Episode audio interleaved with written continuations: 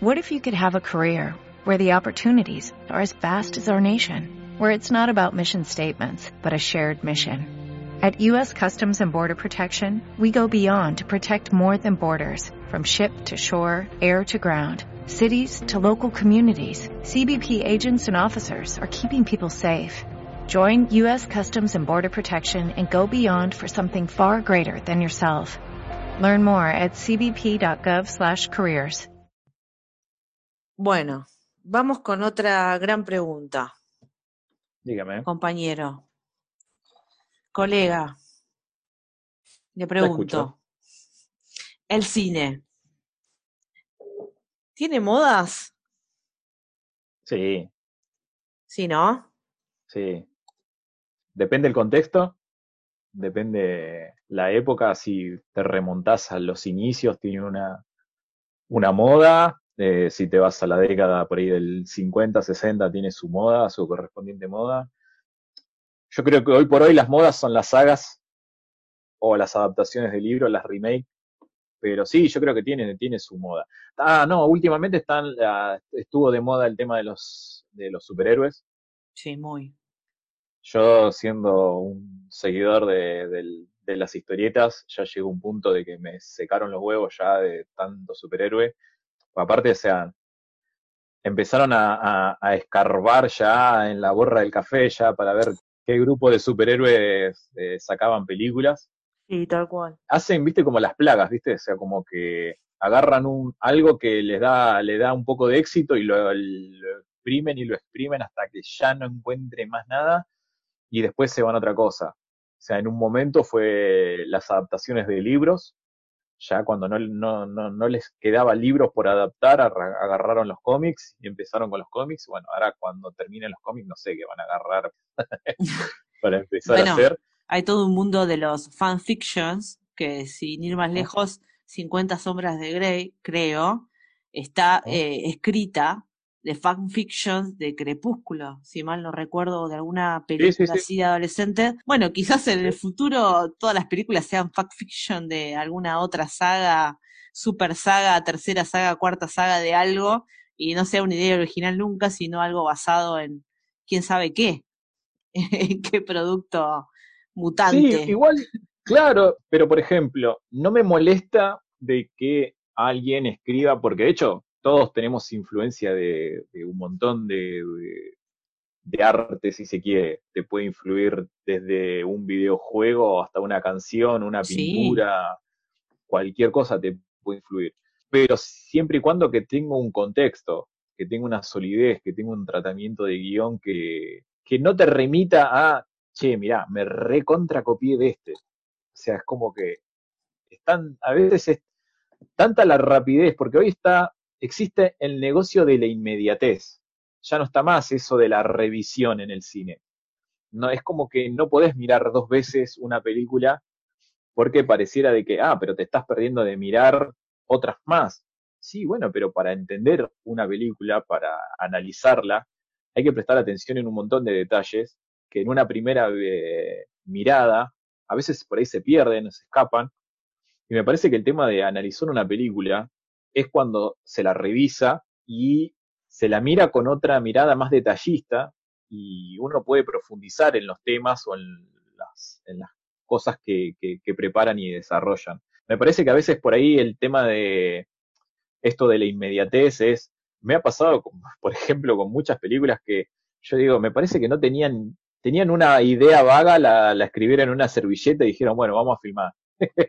También pasa que esto que vos decís es verdad y coincido porque se me vino a la cabeza que cada vez que se estrena, bueno, vamos a hablar del, del de nuestro némesis de, del podcast que es Netflix, cada vez que se estrena algo es como que, bueno, tengo, tengo que consumirlo y ese consumir es como que estás al día y estás completo de lo que hay en materia de, de películas y series. Y no es así. Sí. Porque al ser un arte hay, es atemporal, hay cosas que obviamente tienen su contexto, su contexto sociopolítico, hasta económico, contexto, contexto histórico de cada país, eh, contexto cultural, porque muchas cosas además se escriben con esa base. Eh, y todas esas cosas hay que entenderlas no tenés que entenderlas porque sale, no sé, salió la tercera temporada de Dark y no hay persona que ya no esté al tanto de todo eso y ya la haya visto y se la tenga que, que ver entera en un día porque, listo, hice la tarea, estoy al día con las series, no. Y es un caso muy paradójico, porque me pasó de que, por ejemplo, Dark, cuando yo vi, yo vi la primera temporada nada más, y cuando mm. hablé de la primera temporada, esto estoy hablando hace unos cuantos meses atrás, a todos los que le mencionaba Dark, todos me hablaban re negativo. Ahora pareciera que como que tiene una publicidad más positiva, si se quiere, y todos los que me hablaron mal de Dark en ese momento, ahora están todos re psicotizados con Dark. Es que es el, el poder de la némesis de Netflix.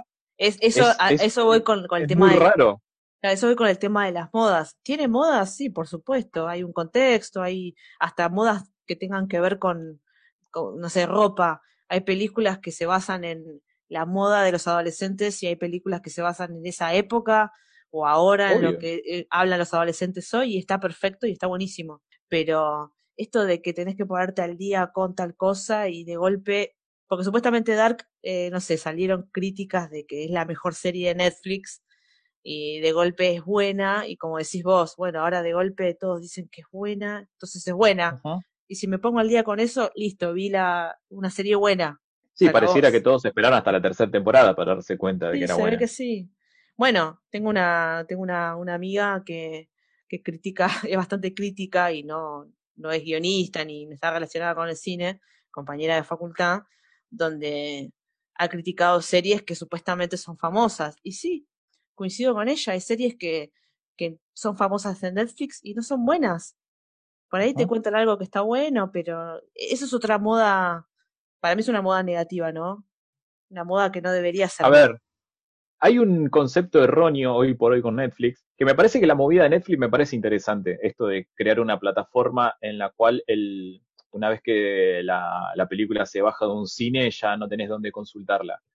Me parece una movida interesante, de hecho me parece también interesante que ellos se larguen a producir su propio contenido, pagando los derechos a los realizadores, que eso me parece lo, lo más interesante. Ahora, hay que separar también de que Netflix no es el cine en sí mismo me parece que hay un concepto muy erróneo hoy por hoy de la gente que cae en la comodidad de llego a mi casa y me voy y, y, me, pongo en el cine. No, no es el cine, es una plataforma. La estás viendo en la comodidad de tu casa como antes lo hacías yendo a un videoclub y alquilar una película. Totalmente. De hecho, hoy por hoy, cuando hablas de cualquier película o recomendame tal película y te recomiendo tal, está en Netflix, lo primero que te preguntan, ¿está en Netflix? O sea, tómate el trabajo de buscarla no te cuesta nada, porque hoy por hoy el Internet te brinda esa posibilidad de, buscar cosas recontra interesantes. Yo el otro día me pude conseguir en un formato Blu-ray, que es una calidad hermosísima, una película de 1973 que se llama Dark Star, la estrella oscura, dirigida por Dan dirigida por John Carpenter de un guion de Dan O'Bannon, que la hicieron con nada, está hecha con nada, ciencia ficción de los 70, imagínate los efectos especiales más pedorros de la existencia, pero es una película hermosísima. De hecho, yo siempre digo de que Dark Star es la precuela de Alien, porque Dan O'Bannon es el que arma el proyecto de Alien, es el que participa en el guion y un, tiene un montón de conceptos, todos se lo adjudican a Ridley Scott. Ridley Scott él llegó y porque el, proyecto le, llega a él, y obvio que él, él, él aporta mucho para, para el universo de Alien, pero el alma de, de, Alien en sí misma es de Dan O'Bannon.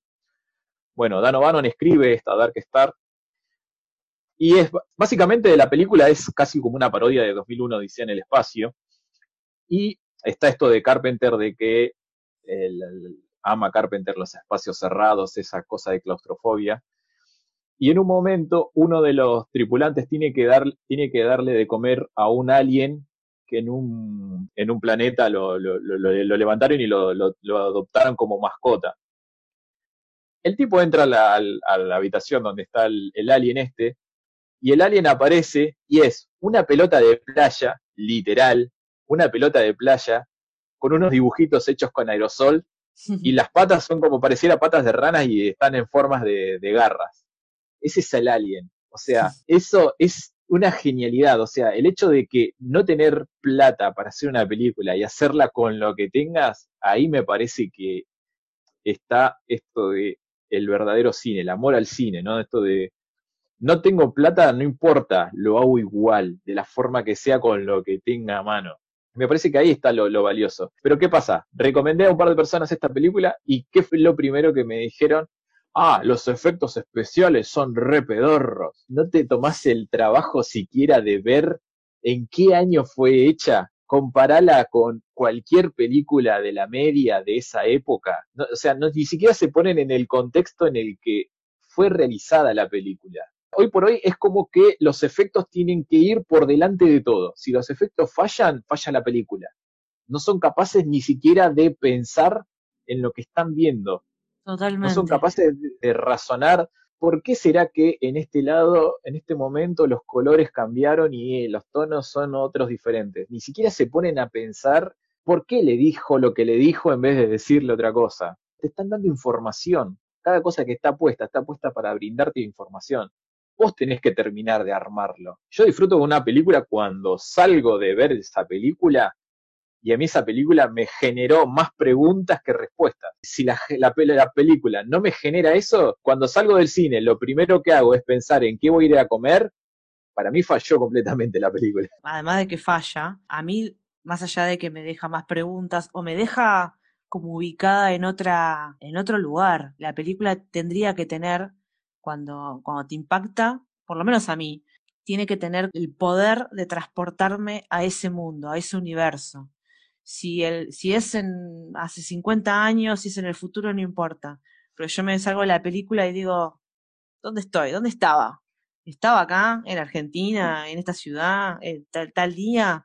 Creo que ese poder de, de, de, abstracción tuya para con la película, a mí por lo menos cuando me pasa eso, que no me pasa mucho, es, es un plus. Volviendo a las modas, creo que al no buscar eso, o al, como decimos, al no cuestionar, no dejas que la película te atrape eh, o dejas afuera un montón de cosas. Y es como que los puntos importantes que considerás que para vos evaluativos de esa película o ese contenido pasan por otro lado. Más allá de, a ver, Netflix como cualquier otra plataforma son herramientas para que vos puedas ver cosas. Punto. Así como podés ir a una librería y elegir por rubro libros o historietas o, o, CD o lo que sea, o tomar un café, leer un libro en la librería.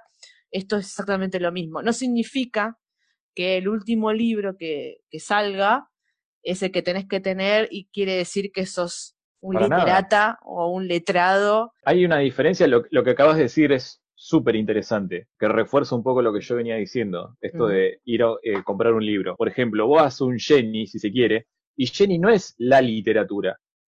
Vos vas a, no sé, a Musimundo, no sé si sigue existiendo Musimundo, pero Musimundo no es la música.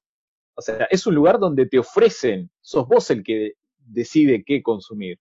Netflix no es el cine tiene un catálogo de, películas. Igual creo que más Netflix se destaca por las series que por las películas. Es una opinión mía. Sí, sí, coincido igual, ¿eh? Creo que, el fuerte está ahí en las series. Las series, para mí, o sea, no es chivo ni nada, igual si nos quieren financiar el podcast estaría genial, pero para mí Qubit tiene un catálogo de películas mucho más interesante que Netflix. Mm, eh, también. Y lo digo sin nada, sin desmerecerlo, porque Netflix tiene cosas bastante copadas, pero me parece que el amor al cine, donde nace realmente el cine, porque me, llama mucho la atención de que Netflix tenga esto de el catálogo de clásicos vacío. No me parece mal de que estrenes, no sé, la película más comercial que quieras hoy, pero a la vez, si estás brindando un servicio de cine, me parece que un clásico cada tanto podés subir. De hecho, volví a ver Psicosis hace poco, porque dije, wow, una de Hitchcock que es uno de los mejores directores de la historia, una de Hitchcock, por lo menos, bueno, listo, aprovechemos y vamos a verla. Sí, sí, sí, sin duda. O sea, es inentendible cómo no hay películas de Kubrick. De hecho, el otro día me puse a ver eh, Full Metal Jacket, pero porque la conseguí yo, o sea, no es porque la vi en Netflix. No, tal y Es una película que decís, ¿cómo esto no puede estar en Netflix, por ejemplo? Que es mm. una locura esa película. Me parece que pasa por ese lado. Hoy por hoy generaron una generación de gente que va a lo fácil y a lo cómodo. Netflix me genera dos clics para ver una película y bueno, y si no está, bueno, no me voy a poner a buscar en otro lado. Si no está ahí, bueno, lo lamento. Sí, eh, es que, a ver, reiteramos lo mismo. No está mal que exista Netflix. De hecho, es un avance tecnológico y es Para nada. a, mí, como propuesta lo celebré siempre. Totalmente, pero como cualquier arte, eh, así como la literatura o cualquier otro, es, todo va más allá. Más allá. Pero bueno, también pasa con, con las herramientas informáticas, con un montón de cosas y quedamos nosotros los treintañeros como si fuéramos personas de 80 años que añoramos cosas y no es tan así, no pasó tanto tiempo. También estuvimos súper globalizados, llenos de tecnología y estímulos visuales y auditivos y no, no, no, no nos sucede lo mismo. Calculo, a ver, yo voy a ver una película para que me transmita una emoción, un sentimiento, una sensación. Si salgo del cine de la misma manera que la que entré, me parece que la película falló. Y esto no, no significa que tengo que salir llorando, como que uno habla cuando habla de emoción, por ahí piensa de que, ah, bueno, me tengo que emocionar. No, no, no, no necesariamente. No. A ver, te tiene que generar esto de, por ejemplo, bueno, pues ya sabés que una de mis películas favoritas es Inception. Y yo cuando salí del cine, la Inception la vi dos veces en el cine. La primera vez que la vi en el cine, yo creo que caminé, debo haber caminado por lo menos no menos de seis cuadras y ni me di cuenta que las había caminado porque yo todavía me seguía preguntando y repreguntando y repreguntando tantas cosas de la película. Y esto es una genialidad. Y es al día de hoy que la sigo analizando y la sigo viendo y la sigo analizando porque tiene 10.000 cosas esa película. Creo que eso es el tema de que una experiencia gratificante y positiva de, de ir al cine, que te transmita algo, que te deje con algo, que te dé curiosidad por investigar cosas que te dejaron pendientes y que vos termines de armar el rompecabezas. Si te dejan, porque hoy está el tema también de la sobreexplicación en las películas sí. para que todos la entiendan. Y yo creo que no podés subestimar a quien lo está viendo o tratar de tonto a la, al público. Ya lo, lo, lo sobreexplicado y lo redundante me parece que yo veo una película que me sobreexplica cosas y ya digo, este me está tratando de tonto no, y ahí abriste, abriste el gran tema. Negativo. sí, gran tema de los spoilers o de adelantar cosas. Mismo los trailers han cambiado su modalidad y prácticamente hay trailers de películas que te cuentan toda una película. Sí. Toda la trama. Te cuentan todo el argumento, sí. ¿Y para qué voy a ver la película? Ya me la contaste en el trailer. Hay a veces que ni miro trailers, justamente. Porque, bueno, en fin, esto es interminable, interminable. Obviamente. Y voy a finalizar con la película que, bueno, con la saga que me, con la que me van a odiar todos. De los trailers de Rápido y Furioso, que lo más importante de la película te lo cuentan en el tráiler, solamente para que vos vayas a ver las carreras al cine. Es lamentable. Sí, la verdad que Todos los plot twists de la película te lo están tirando en el tráiler.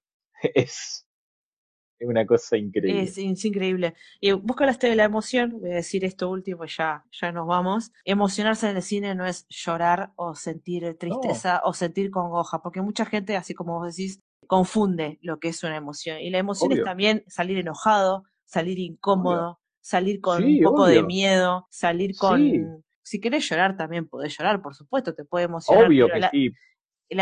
hay emociones alegría también es una emoción. Cagándote de risa. Tal cual. Entonces es sentir, básicamente sentir.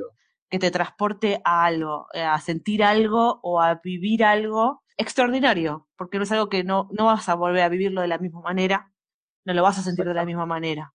Y es, para mí, para mí el cine es eso. Y es el momento único, no, hay otro. Cuando vuelvas a ver la película no va a ser lo mismo. No, absolutamente absolutamente. Qué hermoso debate. ¿eh? hermoso, hermoso. If you only have a 401k, you're not getting the most for retirement. Wait, what? Add a Robinhood IRA on top, then they'll boost it by 3%. You can do that? And if you transfer in any retirement account, you get 3% on top of that. Is there a limit to the match? No limit. Robinhood Gold gets you the biggest contribution match of any IRA on the market. Sign up for Robinhood Gold at Robinhood.com slash boost by April 30th. Subscription fees apply. Investing involves risk. 3% match requires gold for one year from first match. Must keep IRA for five years. Match on transfers subject to additional terms and conditions. Robinhood Financial LLC member SIPC. Agency